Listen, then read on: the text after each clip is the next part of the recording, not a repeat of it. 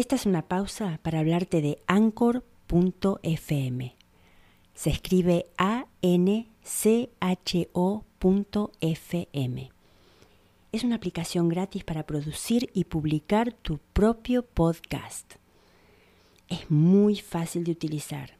Lo puedes hacer desde tu iPhone o tu Android y también desde tu computadora. Tiene música, transiciones, hasta podés editar tus grabaciones.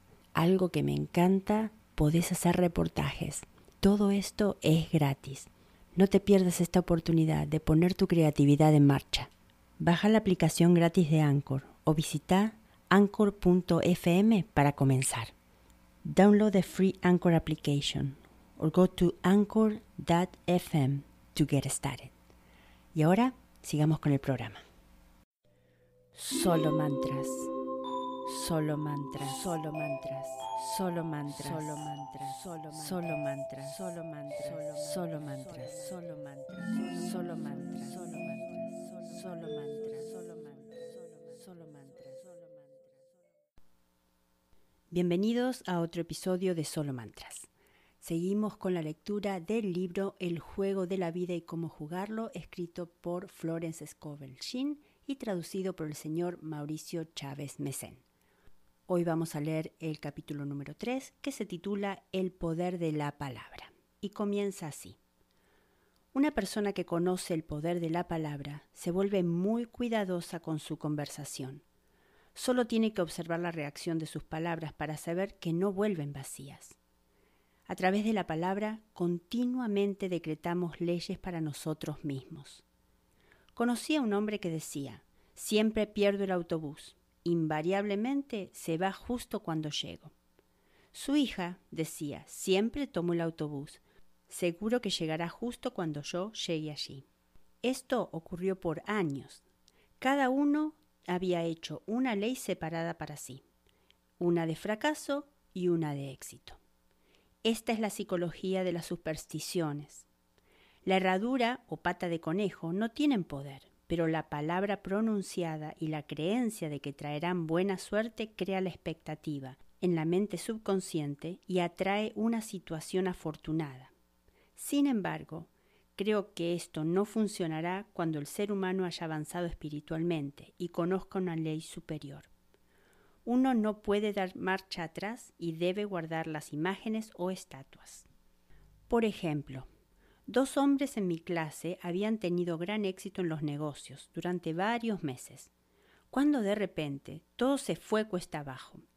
Intentamos analizar la situación y descubrí que en lugar de hacer sus afirmaciones y buscar a Dios para el éxito y la prosperidad, cada uno había comprado un mono de la suerte. Les dije, vaya, ya veo, han estado confiando en monos de la suerte en lugar de confiar en Dios. Dejen de lado esos monos de la suerte y apelen a la ley del perdón, porque el hombre tiene poder para perdonar o neutralizar sus errores. Decidieron arrojar a los monos a la basura, a través de un agujero para carbón, y todo comenzó a ir bien de nuevo.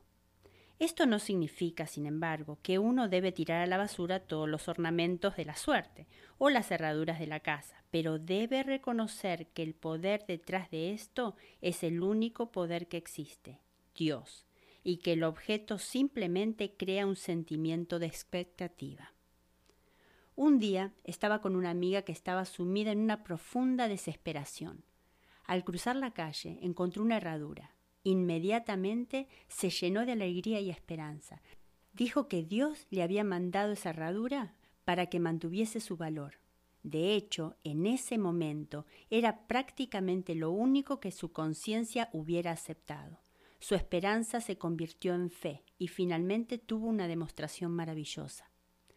Debo aclarar que los hombres mencionados anteriormente dependían solo de los monos mientras que esta mujer reconocía el verdadero poder que estaba detrás de la herradura. Lo sé, en mi propio caso me tomó mucho tiempo salir de la creencia de que cierta cosa me daría desilusión. Si esa cosa sucedía, la desilusión invariablemente le seguía. Descubrí que la única forma en que podía hacer un cambio en el subconsciente era afirmando, no hay dos poderes, hay un solo poder, Dios por lo tanto no hay desilusiones. Y cuando suceda esto, lo que va a significar será que viene una feliz sorpresa. De inmediato noté un cambio y varias felices sorpresas comenzaron a suceder. Tengo una amiga que decía que nada podía inducirla a caminar debajo de una escalera.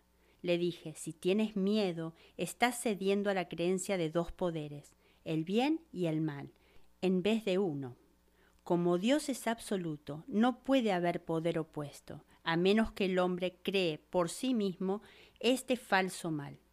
Para demostrar que crees en un solo poder, Dios, y que no hay poder o realidad en el mal, camina debajo de la siguiente escalera que veas.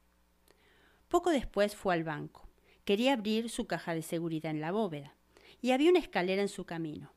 Era imposible llegar a la caja sin pasar por debajo de la escalera. Se acobardó, se llenó de miedo y dio media vuelta. No podía enfrentar al león en su camino. Sin embargo, cuando salió a la calle, mis palabras resonaron en sus oídos y decidió regresar y pasar debajo de la escalera. Fue un gran momento en su vida, porque el miedo a las escaleras la había mantenido en cautiverio durante años. Volvió a la bóveda y la escalera ya no estaba allí. Esto sucede tan a menudo. Si uno está dispuesto a hacer algo que tiene miedo a hacer, al final no tiene por qué hacerlo. Esta es la llamada ley a la no resistencia, que se comprende tan poco. Alguien ha dicho que el valor contiene genio y magia. Enfrenta una situación sin miedo y no habrá ninguna situación que enfrentar. Caerá por su propio peso. La explicación es, el miedo atrajo a la escalera al camino de la mujer, la intrepidez la eliminó. Por lo tanto, las fuerzas invisibles siempre están trabajando para la persona que tira de las cuerdas por sí mismo, aunque no lo sepa. Debido al poder vibratorio de las palabras, cualquier cosa que uno diga lo comienza a atraer. Las personas que hablan continuamente de enfermedades invariablemente las atraen. Después de que uno conoce esta verdad, no puede ser demasiado cuidadoso con sus palabras. Por ejemplo, tengo un amigo que a menudo me dice por teléfono, ven a verme y tendremos una charla a la antigua. Esta charla a la antigua significa una hora con alrededor de 500 a 1000 palabras destructivas, siendo los temas principales las pérdidas, la carencia, el fracaso y la enfermedad. Yo respondo, no, gracias. He tenido suficientes charlas a la antigua en mi vida. Son demasiado caras, pero estaré encantada con una charla a la moderna, para hablar sobre lo que queremos y no sobre lo que no queremos. Hay un viejo dicho que dice que uno debe atreverse a usar sus palabras solo con tres propósitos sanar, bendecir o prosperar. Lo que decimos de los demás se dirá de nosotros, y lo que deseamos para el otro lo deseamos para nosotros mismos. Las maldiciones, como las gallinas, vuelven a casa a dormir. Si deseamos a alguien mala suerte, seguramente atraeremos la mala suerte. Si deseamos ayudar a alguien a tener éxito, estamos deseándolos y ayudándonos a nosotros mismos a tener éxito. El cuerpo puede renovarse y transformarse a través de la palabra pronunciada y a la visión clara, y la enfermedad puede ser eliminada por completo de la conciencia. El metafísico sabe que toda enfermedad tiene una correspondencia mental, y para sanar el cuerpo uno primero debe sanar el alma. El alma es la mente subconsciente y debe ser salvada del pensamiento equivocado. En el Salmo 23 leemos, él restaura mi alma. Esto significa que la mente subconsciente o alma debe restaurarse con las ideas correctas y el matrimonio místico es el matrimonio del alma y del espíritu, o la mente subconsciente y el superconsciente. Deben ser uno. Cuando el subconsciente esté inundado con las ideas perfectas del superconsciente, Dios y el ser humano son uno. Yo y el Padre somos uno. Es decir, Él es uno con el reino de las ideas perfectas. Él es hecho a imagen y semejanza de Dios, imaginación, y se le da el poder y dominio sobre todas las cosas creadas, su mente, cuerpo y sus asuntos. Es seguro decir que toda enfermedad e infelicidad provienen de la violación de la ley del amor. les doy un mandamiento nuevo. Ámense los unos a los otros. Y en el juego de la vida el amor o la buena voluntad ganan todas las veces. Por ejemplo, una mujer que conozco tuvo durante años la apariencia de una terrible enfermedad en la piel. Los doctores le dijeron que era incurable. Estaba desesperada porque era actriz y temía que pronto tendría que renunciar a su profesión y no tenía otros medios de subsistencia. Consiguió, sin embargo, un buen papel y en la noche de apertura tuvo un gran éxito. Recibió halagos de los críticos y estaba feliz y eufórica. Al día siguiente recibió una carta de despido. Un hombre en el elenco se puso muy celoso de su éxito e hizo que la despidieran. Ella sintió como el odio y el resentimiento tomaban posesión de su ser y gritó Oh Dios, no me dejes odiar a ese hombre. Esa noche trabajó durante horas en el silencio. Pronto entré en un profundo silencio, me dijo. Parecía estar en paz conmigo misma y con el hombre y con todo el mundo. Continué con esto durante las dos siguientes noches y al tercer día descubrí que me había curado completamente de la enfermedad de la piel.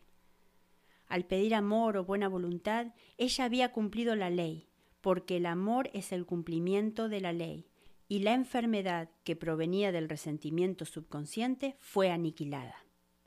La crítica continua produce reumatismo, pues los pensamientos inarmónicos de crítica causan depósitos no naturales en la sangre, que se asientan en las articulaciones.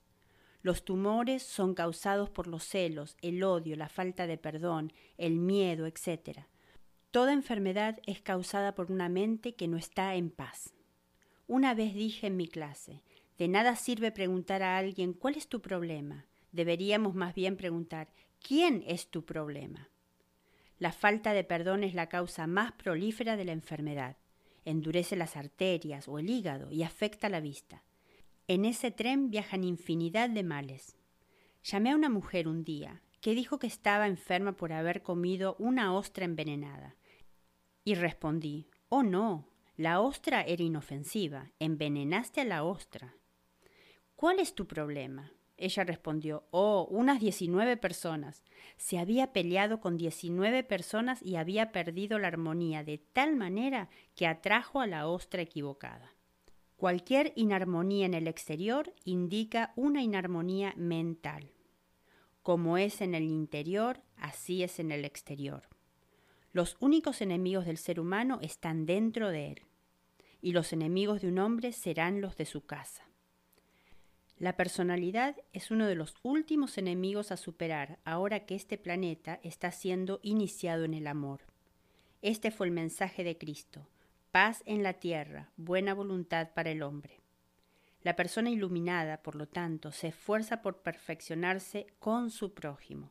Su trabajo es consigo mismo, para enviar buena voluntad y bendiciones a todos, y lo maravilloso es que si uno bendice a alguien, éste no tiene poder para dañarlo. Por ejemplo, un hombre vino por un tratamiento para tener éxito en los negocios. Estaba vendiendo cierta maquinaria y un rival apareció en la escena con una máquina supuestamente mejor. Mi amigo temía ser derrotado. Le dije, antes que nada debemos eliminar todo temor y saber que Dios protege tu interés y que la idea divina debe salir de la situación. Es decir, la máquina correcta será vendida por el hombre correcto al hombre correcto. Y agregué, no mantengas un pensamiento crítico hacia tu rival, bendícelo todo el día y debes estar dispuesto a no vender tu máquina si no es la idea divina. Así que fue a la reunión, sin miedo, sin poner resistencia, y bendijo al otro hombre. Dijo que el resultado fue notable, la máquina del otro se negó a funcionar y él vendió la suya sin la menor dificultad.